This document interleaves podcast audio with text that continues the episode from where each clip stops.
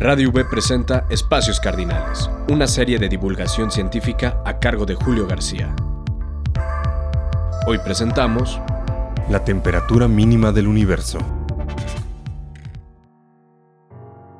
La capacidad de percepción de los seres humanos, aunque limitada por nuestro propio cerebro, nos vincula con eso que llamamos realidad de forma asombrosa.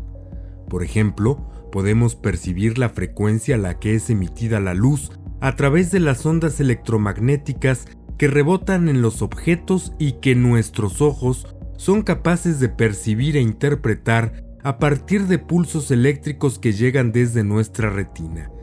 También tenemos la capacidad de sentir los objetos otorgándoles un valor, básicamente si están calientes o fríos.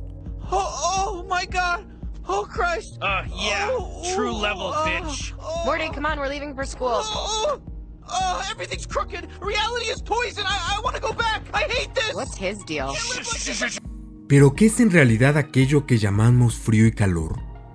¿Cómo es que los objetos pueden estar fríos o calientes? ¿Cómo es que nuestro cerebro es capaz de discernirlo? La respuesta podría ser que es a través del natural proceso evolutivo que ha durado millones de años. Y es que resulta que la temperatura no es más que átomos en movimiento. Así, a mayor temperatura, los átomos se mueven más rápido y chocan entre sí a mayor velocidad, por lo que este choque y este movimiento producirán calor. A menor temperatura, por el contrario, los átomos tendrán menor movimiento, irán más lento y por consiguiente chocarán con menos frecuencia entre sí, dando lugar a que percibamos la sensación de frío.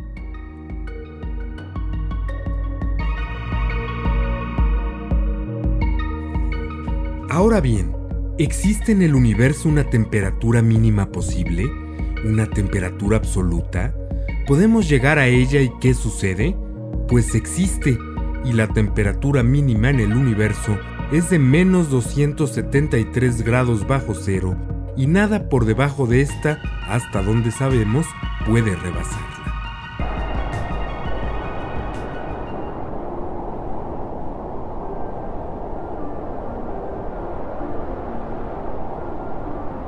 En los años 20 del siglo pasado, Albert Einstein, junto con el físico indio Nat Bose, publicaron un artículo sumamente interesante sobre si dos fotones, el fotón es la partícula que transporta la luz, podrían ser idénticos o diferentes. Esto le llevó a Einstein a preguntarse si lo mismo podría aplicarse a los átomos que se encuentran en un gas. Y dado que la teoría cuántica ya se había planteado en 1900 por Max Planck, Einstein dedujo entonces que los átomos que se encontrasen a temperaturas muy bajas, cercana a los menos 273 grados, tendrían el mismo estado cuántico que sería el de menos energía posible.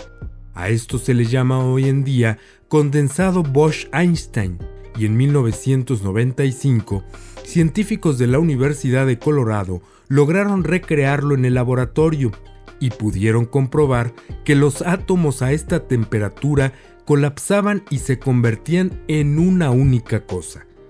El descubrimiento de los estados Bosch-Einstein abrieron un nuevo campo en la ciencia en el cual los físicos pudieron probar la existencia de comportamientos cuánticos.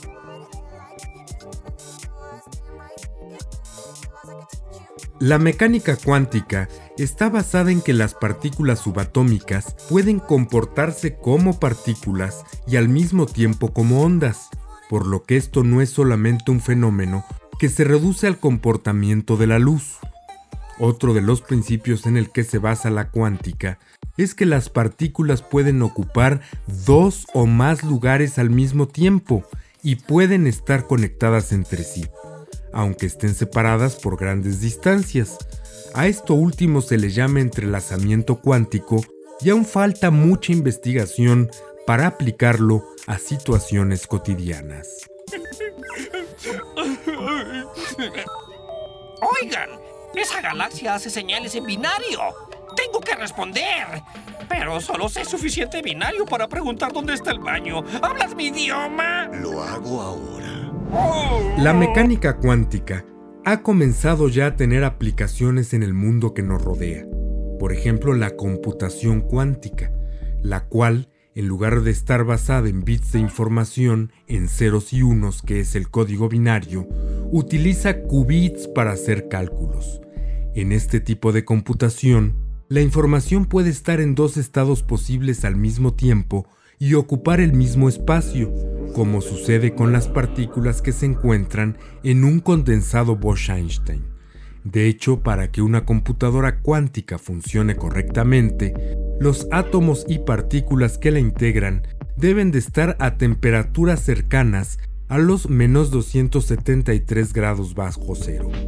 Las ventajas de la computación basada en qubits en lugar de bits es que se puede almacenar más información en menos espacio y el procesamiento de este es mucho más veloz, por lo que tener una computadora cuántica en un laboratorio puede resultar fascinante si se pretenden hacer simulaciones de choques de galaxias, hacer predicciones climáticas, trabajar modelos matemáticos complejos como los que surgen con el Big Data, entre otras muchas aplicaciones. Se cree que en un futuro próximo, la computación cuántica no llegará a los hogares y oficinas debido a que su presencia es innecesaria.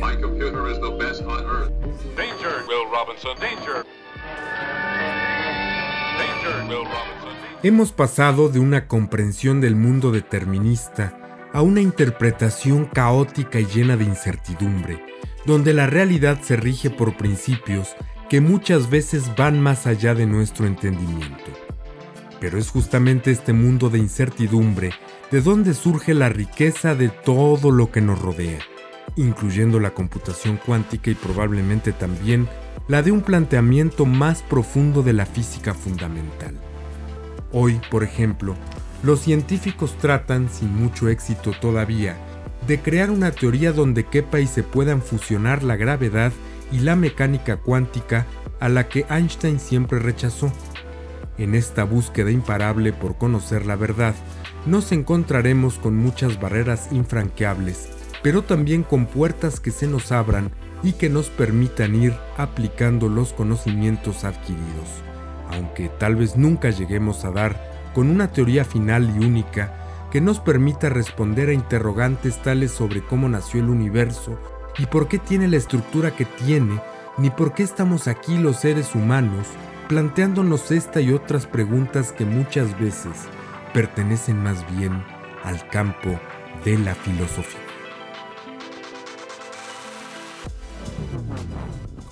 Radio V 90.5 FM presentó Espacios Cardinales una producción a cargo de Julio García para Radio V. Para más información, visita nuestras redes sociales, Radio V en Facebook y Twitter. Información y guion, Julio García. Música, Finite Music. Radio V 2019.